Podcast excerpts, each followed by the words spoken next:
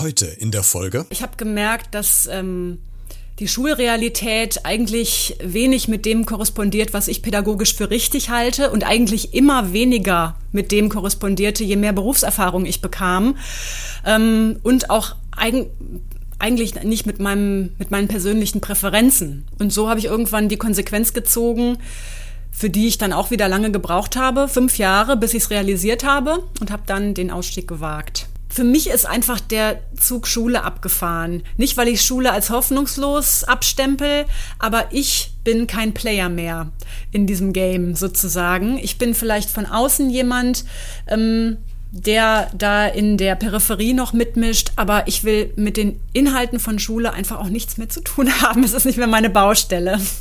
Hallo und herzlich willkommen zu dieser neuen Podcast-Folge. So wie gerade meine Gästin im Eingangsstatement äh, gesagt hat, dass sie kein Player mehr in diesem Game ist, nämlich in dem Spiel der Lehrkräfte, der Bildung in den Schulen, so geht es auch ganz vielen anderen, denn wir sehen gerade eine Entwicklung, die tendenziell nicht wirklich gut ist für unsere Kinder, für die Bildung und für die Politik an sich.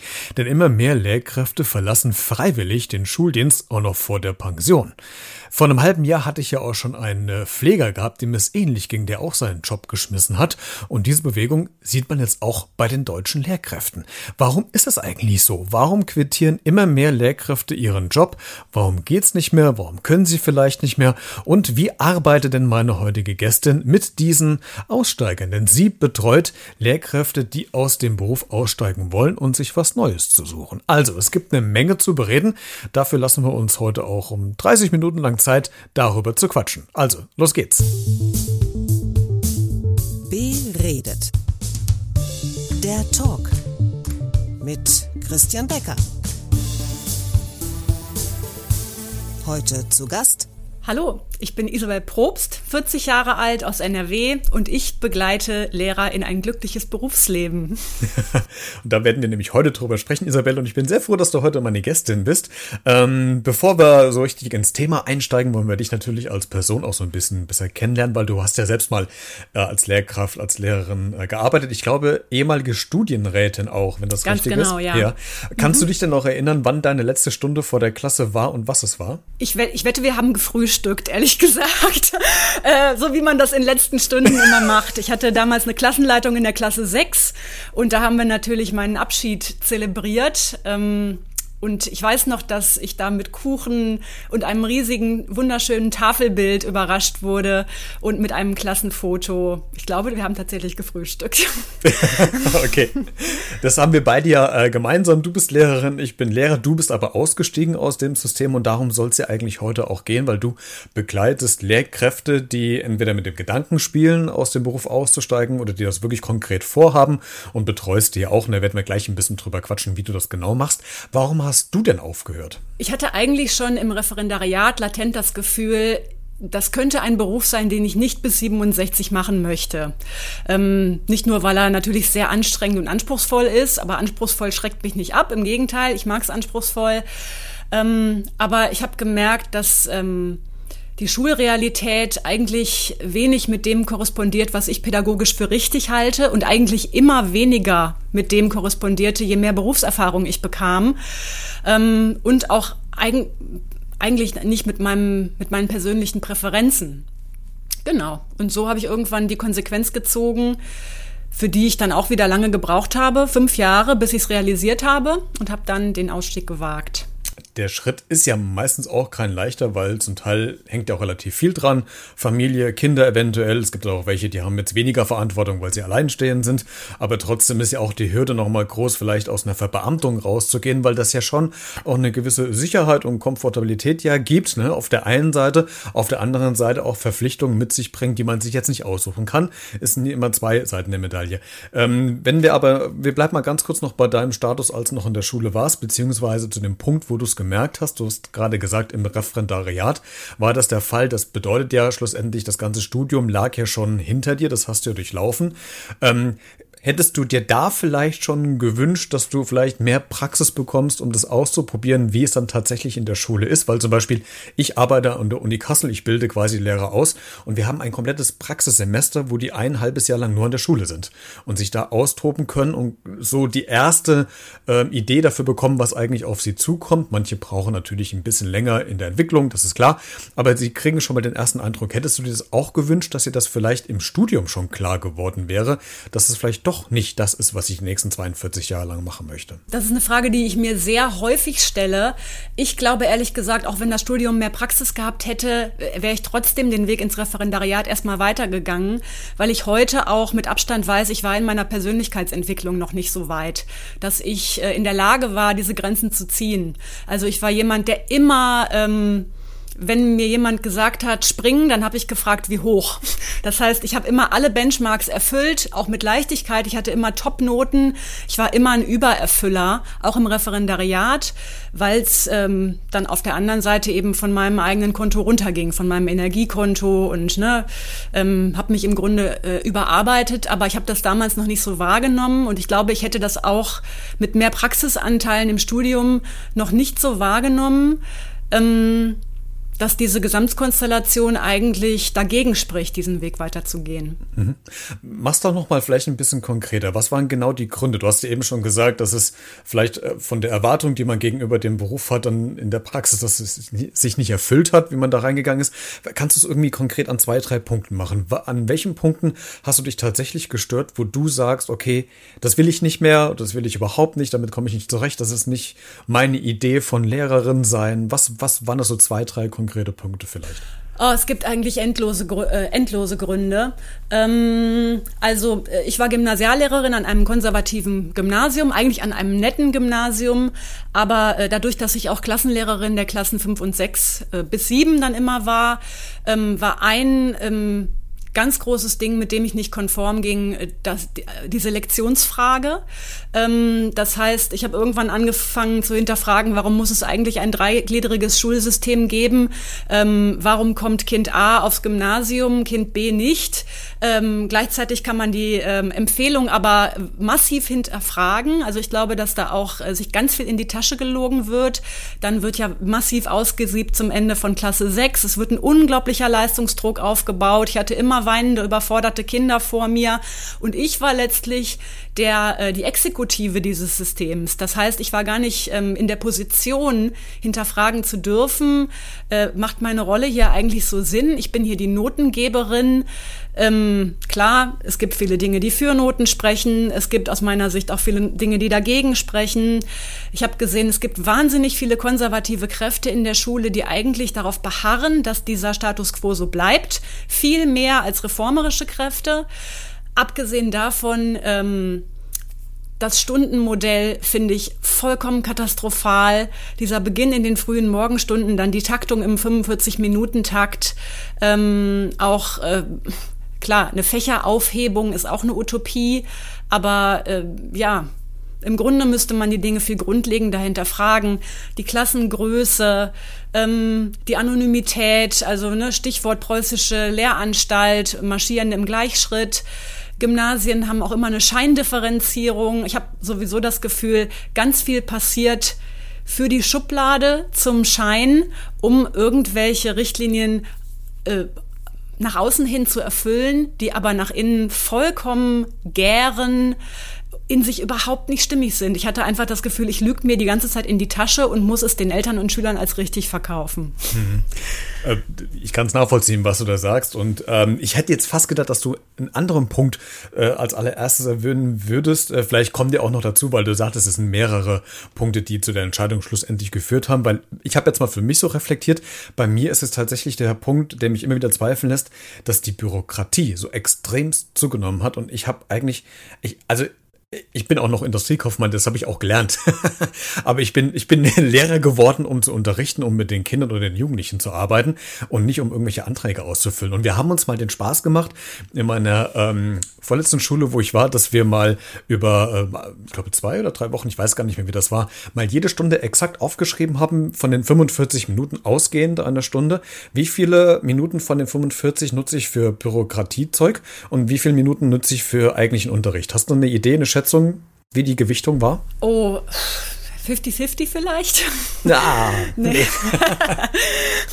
Dann weiß ich es nicht. Also, also, wir haben tatsächlich, im, also im Schnitt, das ist ein Durchschnittswert, der jetzt auch nicht repräsentativ ist, aber ähm, 15 Minuten Unterricht gemacht und 30 Minuten waren wir mit irgendwelchen anderen Sachen beschäftigt.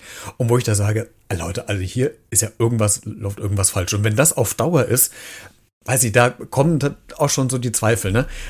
Alleine wie viel, wie, wie viel Lebenszeit ich damit verschwendet habe, Pfennigbeträgen hinterher zu rennen, genau. Geld einzusammeln, 80 Cent für Kopien. Oh, du hast mir aber nur 60 Cent gegeben, von dir muss ich noch 20 Cent nachfordern. Allein diese, es ist so absurd.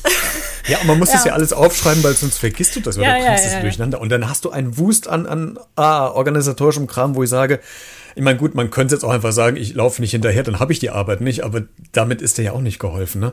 Ähm, Hast du denn so das Gefühl auch äh, in den, ich kann jetzt keinen konkreten Zeitraum benennen, aber in den letzten Monaten oder Jahren, sage ich mal, dass es ein vermehrtes Interesse von Lehrkräften besteht, aus dem Beruf auszusteigen? Ich frage deswegen, weil ähm, ich vor einem halben Jahr oder dreiviertel Jahr einen Pfleger im Podcast hatte, der aufgrund der Corona-Situation sagte, okay, dieses ganze System passt nicht mehr, ich ärgere mich nur noch, ich bin nicht mehr motiviert, ich gehe jetzt hier raus und viele haben es ihm ja gleich getan und ich habe so den Eindruck, dass das gerade auch im Lehrerberuf bei den Lehrkräften auch so einen Umbruch gibt, oder? Ja, ist meine Wahrnehmung auch.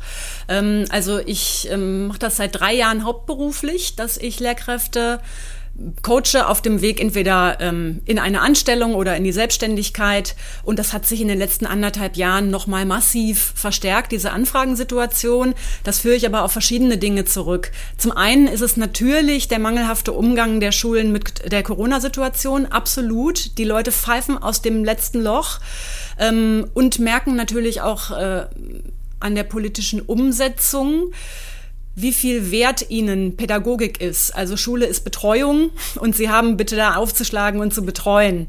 Ähm, und äh, das Allerwichtigste ist überhaupt die Prüfungskultur aufrechtzubehalten äh, und nicht, wie es den Leuten darin geht. Ne? Ähm, das stößt Leuten, das stößt vielen Lehrern massiv auf und darum hat sich die Anfragesituation auch nochmal verstärkt an mich. Ich glaube aber auch, dass es der Zeitgeist ist, dass einem ringsumher von anderen Freunden, die man hat, die nicht Lehrer sind, berufliche Flexibilität viel mehr vorgelebt wird. Also diese Kontinuität, die wir vielleicht hatten in der Berufswelt der 70s bis 90s, die unsere Eltern auch gelebt haben, das ist ja nicht mehr Berufswirklichkeit, außer im Beamtentum. Also im Beamtentum kennen wir das, aber unsere Freunde um uns herum ähm, wechseln ständig den Arbeitgeber, sind im Homeoffice, sind im Ausland und diese Flexibilität wollen, nehme ich an, viele Lehrkräfte auch.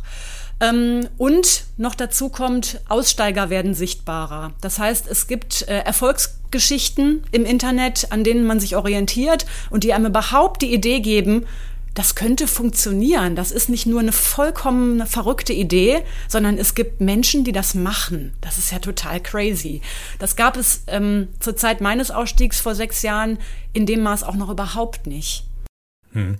Und diese Erfolgserlebnisse, die kann man ja auch nach und bei dir im äh, Podcast Live After Lehramt, äh, zum Beispiel äh, Katharina, die dann plötzlich hinter Gittern irgendwie anfängt zu arbeiten, ne? Äh, oder Corinna, die eine Lerntherapiepraxis aufgebaut hat. Das heißt, es gibt ja tatsächlich Personen, die äh, nutzen ihren Background, den sie haben, um quasi in die Selbstständigkeit zu gehen, also sprich eine Beratungsfunktion. Und es gibt welche, die wechseln ja komplett ihr Feld, um vielleicht auch äh, dran zu arbeiten. Da gucken wir aber gleich nochmal drauf. Ähm, hat das auch was, diese, diese dieser Ausstiegswunsch mit dem Blick der Gesellschaft auf diese Berufsgruppe zu tun, weil ich erinnere mich damals, also meine Schulzeit, wir sind im gleichen Alter, wir sind beide 40, da weiß ich noch, da waren die Lehrkräfte eine, eine Respektperson, ne?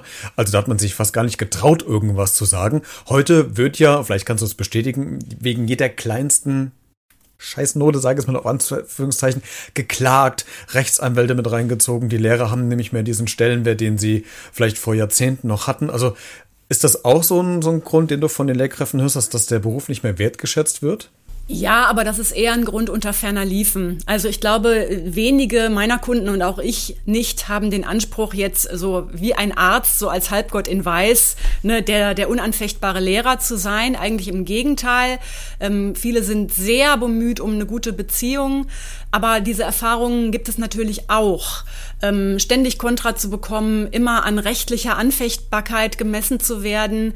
Und das stresst natürlich zusätzlich. Abgesehen davon, dass der Berufsstand pauschalisiert ähm, gesellschaftlich durch den Dreck gezogen wird oder sogar der Lächerlichkeit preisgegeben wird mancherorts, das trägt nicht zur Motivation bei, sag ich mal. Ja, die Erfahrung habe ich leider auch gemacht. Also gerade weil ich in der Grundschule arbeite. Ja, Grundschule, das kann doch jeder. Mathematik 1 plus 1 oder 1 mal 1. Und dann frage ich mir nur, ja, okay, aber dann erklär mir erstmal, warum 1 plus 1 ist. Da haben die wenigsten schon eine, Auf eine Antwort drauf.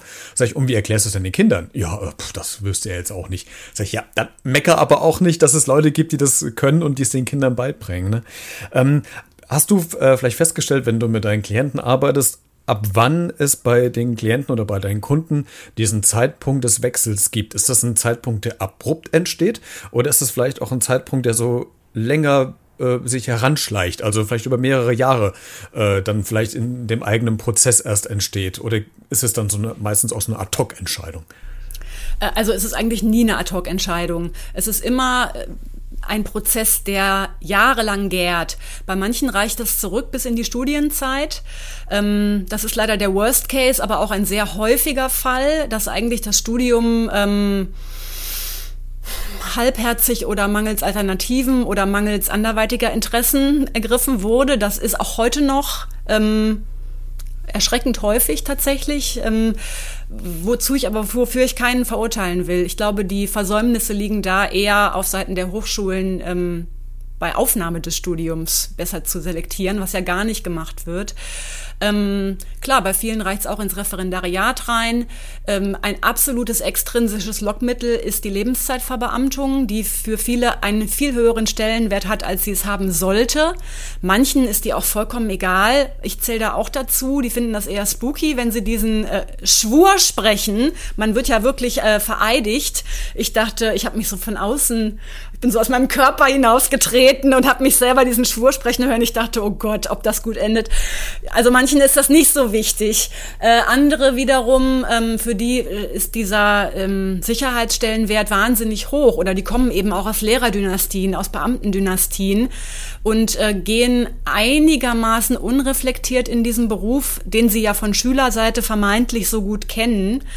Ähm, und dann ist man aber zum einen in einem wahnsinnig anspruchsvollen, auslaugenden Beruf, der zum anderen aber im Grunde eine Versprechung einer allumfassenden Sicherheit macht und einen auch mental, ähm, je länger man drin ähm, bleibt, einen mental unflexibel macht. Das klingt jetzt böse, das stelle ich aber eindeutig fest. Das war bei mir auch der Fall, weil man in, dieser Bubble lebt, zwangsläufig. Genau, man kommt ja nicht mehr raus aus diesem Community aus diesem Kreis. Ne?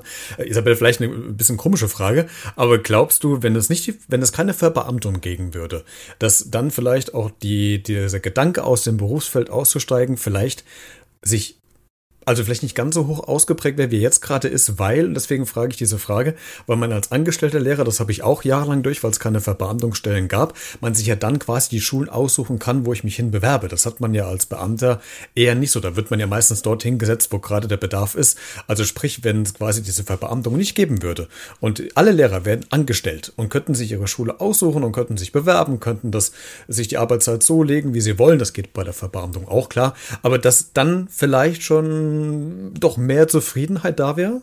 Vielleicht ein bisschen hm, provokant ganz, gefragt ganz, oder glaubst du, das hat. Ganz schwierig, das ist so ein komplexes Feld. Also man sitzt ja in Berlin. Berlin ist ja das einzige Bundesland, was nicht verbeamtet. Ähm, da sind zu diesem Sommer 700 Lehrkräfte ausgestiegen. Das heißt, Berlin ist auch das einzige Bundesland, was Statistik darüber führt. Vielleicht wissen wir es deswegen auch nur.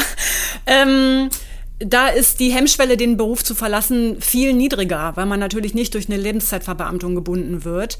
Ich glaube, ähm, so in meinem Ideal wären Lehrer nicht verbeamtet, aber mir wäre gleichzeitig klar, das würde die Bildungslandschaft äh, so umstrukturieren, da frage ich mich, ob einige der Entwicklungen dann trotzdem gut wären. Ne? Denn natürlich, ähm, Schulen haben entweder attraktive Standorte oder nicht.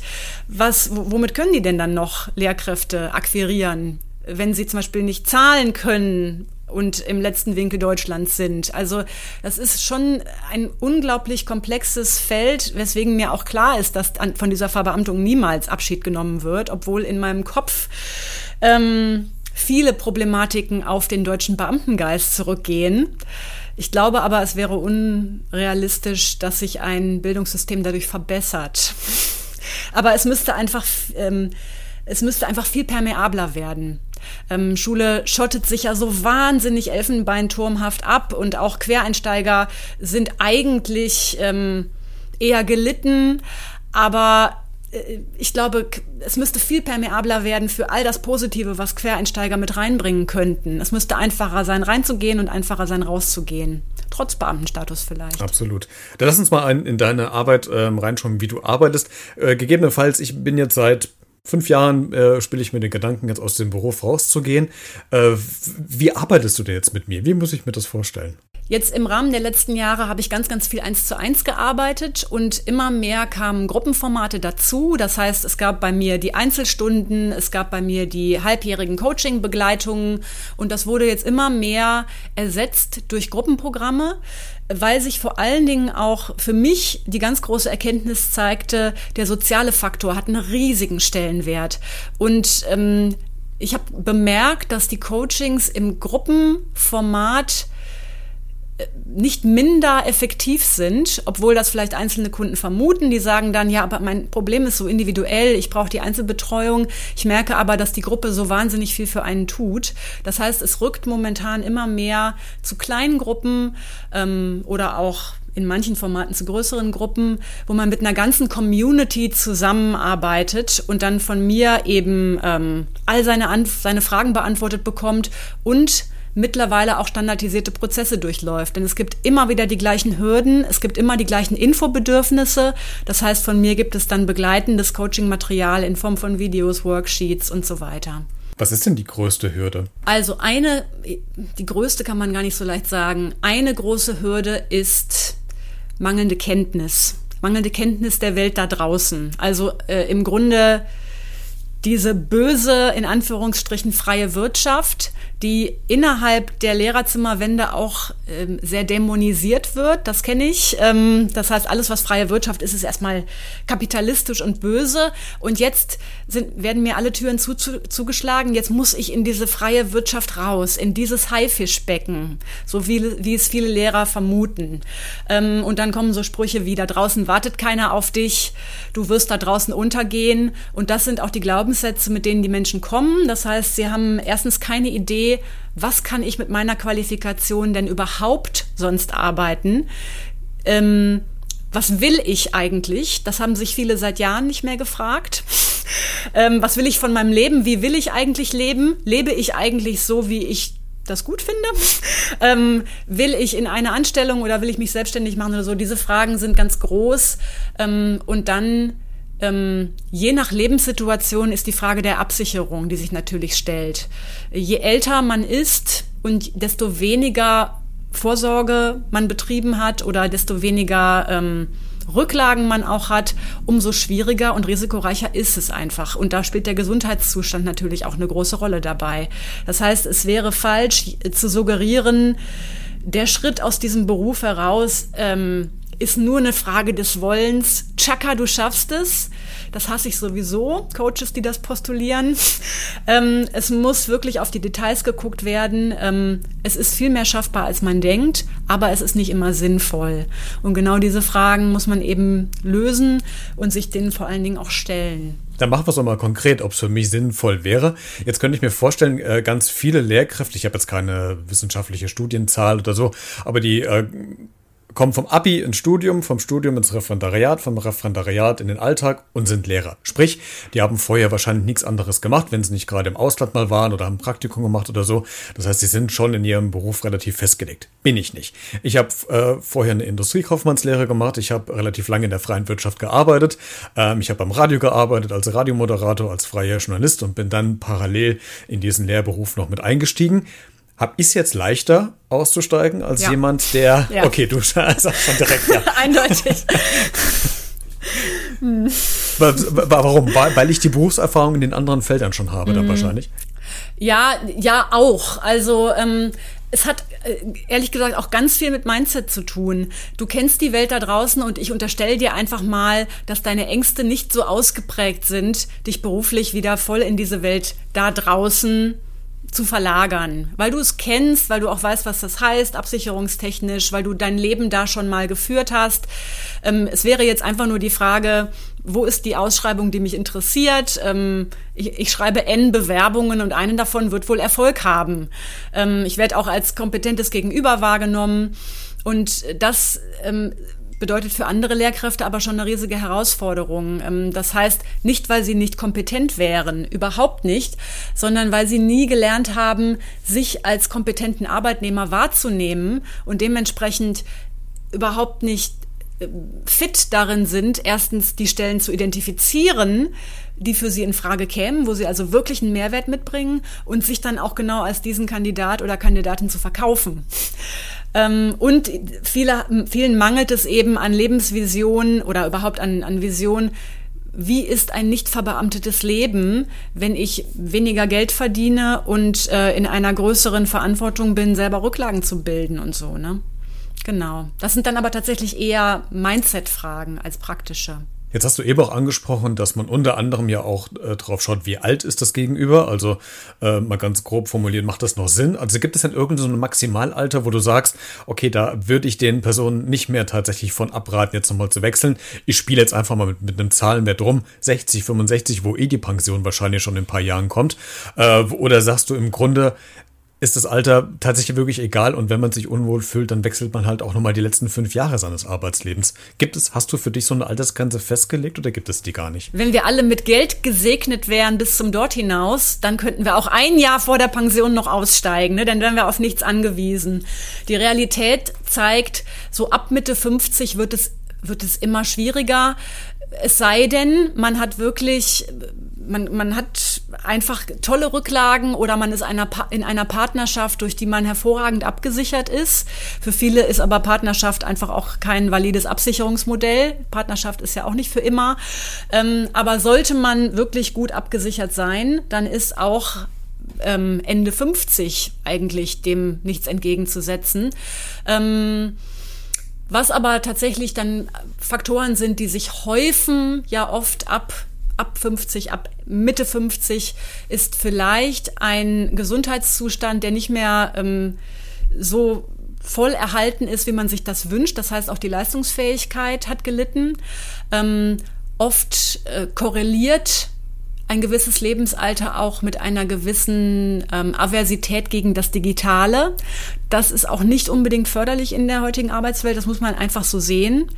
Ähm, was nicht heißt, dass alle ähm, älteren Lehrkräfte nicht bewandert wären, aber das korreliert oft. Ne? Ähm, dann hat man auch oft mit wachsendem Lebensalter schlichtweg einen teureren Lebensstandard sich erarbeitet. Es gibt äh, ein Haus, was abbezahlt wird, es gibt erwachsene Kinder, die studieren, die werden unterstützt.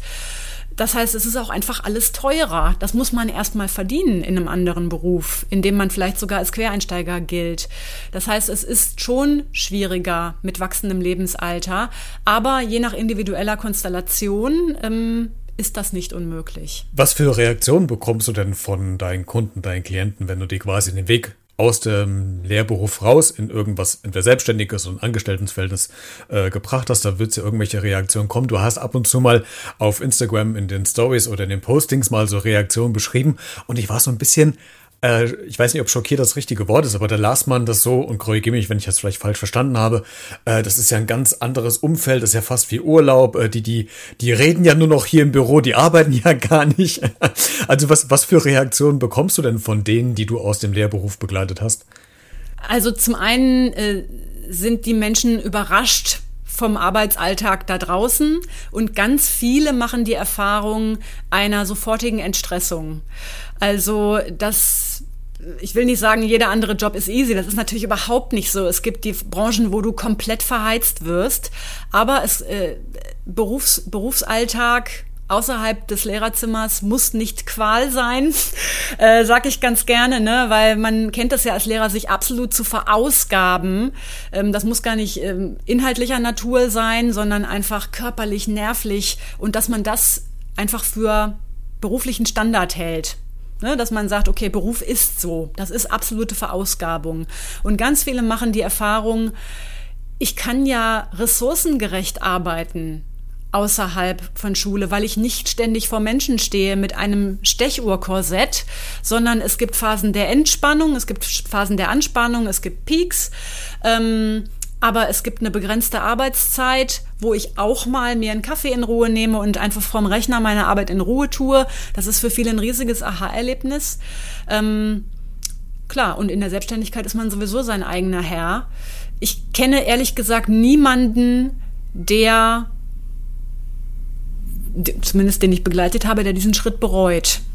Ähm, natürlich gibt es immer wieder Klientinnen oder Klienten, die sagen, ich bin beruflich noch nicht da angekommen, wo ich hin will, wo ich mich sehe. Also dieser Arbeitgeber ist jetzt vielleicht auch nicht das Gelbe vom Ei. Aber die meisten sagen, zurück in Schule würde ich nicht. Ähm, genau. Was ich mich so gefragt habe, wenn man jetzt natürlich mit äh, der Situation in den Schulen, wo man noch eingesetzt ist, noch unzufrieden ist, überlegt man auch, okay, wie könnte es denn auch anders sein, damit sich die Zufriedenheit wieder herstellt. Vielleicht hast du dich, dich das auch gefragt. Ähm, ich fände die so fast zum Ende des Gesprächs, Isabel, die Frage noch, hast du eigentlich jemals dran gedacht, wenn du mit dem Schulsystem, wie wir es gerade haben, nicht zufrieden bist, eine eigene Privatschule aufzugründen? Ich? Nee, um Gottes Willen. Ähm, was nicht heißt, dass das nicht eine gute Idee wäre, wenn andere Lehrkräfte das tun. Viele machen ja, viele haben ja diese äh, Initiativen und Bemühungen. Ich selber würde mich da absolut nicht sehen.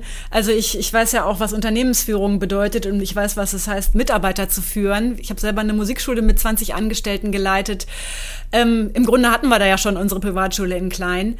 Ähm, für mich ist einfach der Zug Schule abgefahren. Nicht, weil ich Schule als hoffnungslos abstempel, aber ich bin kein Player mehr in diesem Game sozusagen. Ich bin vielleicht von außen jemand, ähm, der da in der Peripherie noch mitmischt, aber ich will mit den Inhalten von Schule einfach auch nichts mehr zu tun haben. Es ist nicht mehr meine Baustelle. Letzte Frage, Isabel. Wir haben ja gerade, ähm, jetzt wo wir die Podcast-Folge aufzeichnen, sind wir kurz im Wahlkampf. In vier Wochen ist die Bundestagswahl und das erste TV-Duell äh, ist auch schon gelaufen. Wenn man jetzt die Podcast-Folge hört, dann ist es alles schon hinter uns, dann haben wir eine neue Bundesregierung. Aber in diesen TV-Duellen wird ja häufig gefragt, Mensch, äh, gerade jetzt äh, vor kurzem bei RTL NTV, sagen Sie doch mal was Gutes, äh, Herr Scholz zu Annalena Baerbock oder Armin Laschet zu Annalena Baerbock oder umgedreht.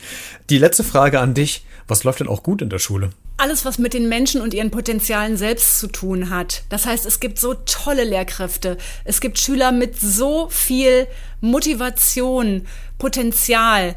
Äh, Schule lebt eigentlich nur noch vom Herzblut der Leute und nicht, weil Behörde den Weg dafür ebnet, dass Dinge funktionieren, sondern äh, Schule funktioniert trotz der Reglementierungen, weil so viele Leute mit Herzblut sich jeden Tag den Hintern dafür aufreißen, was sie aus tiefstem Herzen für richtig halten. Das ist wirklich, also das menschliche Potenzial in Schule ist riesig. Natürlich gibt es die Ausnahmen zu beiden Seiten. Ähm, aber ich gebe Schule nicht auf, weil es einfach so viele Menschen mit so tollen Ideen und toller Motivation gibt, die trotzdem die Fahne hochhalten.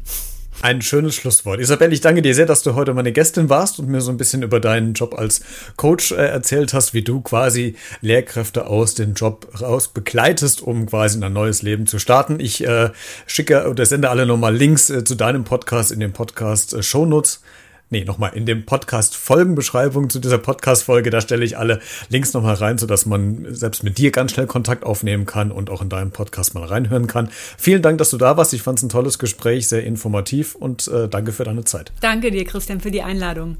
Ja, was sagst du denn zu dem Thema? Ist das ein Problem in den Schulen? Siehst du das auch? Hast du auch schon die Erfahrung gemacht, dass immer mehr Lehrkräfte aus den Schulen äh, verschwinden, weil zum Beispiel dein Kind vielleicht äh, selbst gerade in der Schule ist oder du selbst Lehrkraft bist und auch mit dem Gedanken spielst? Spielst.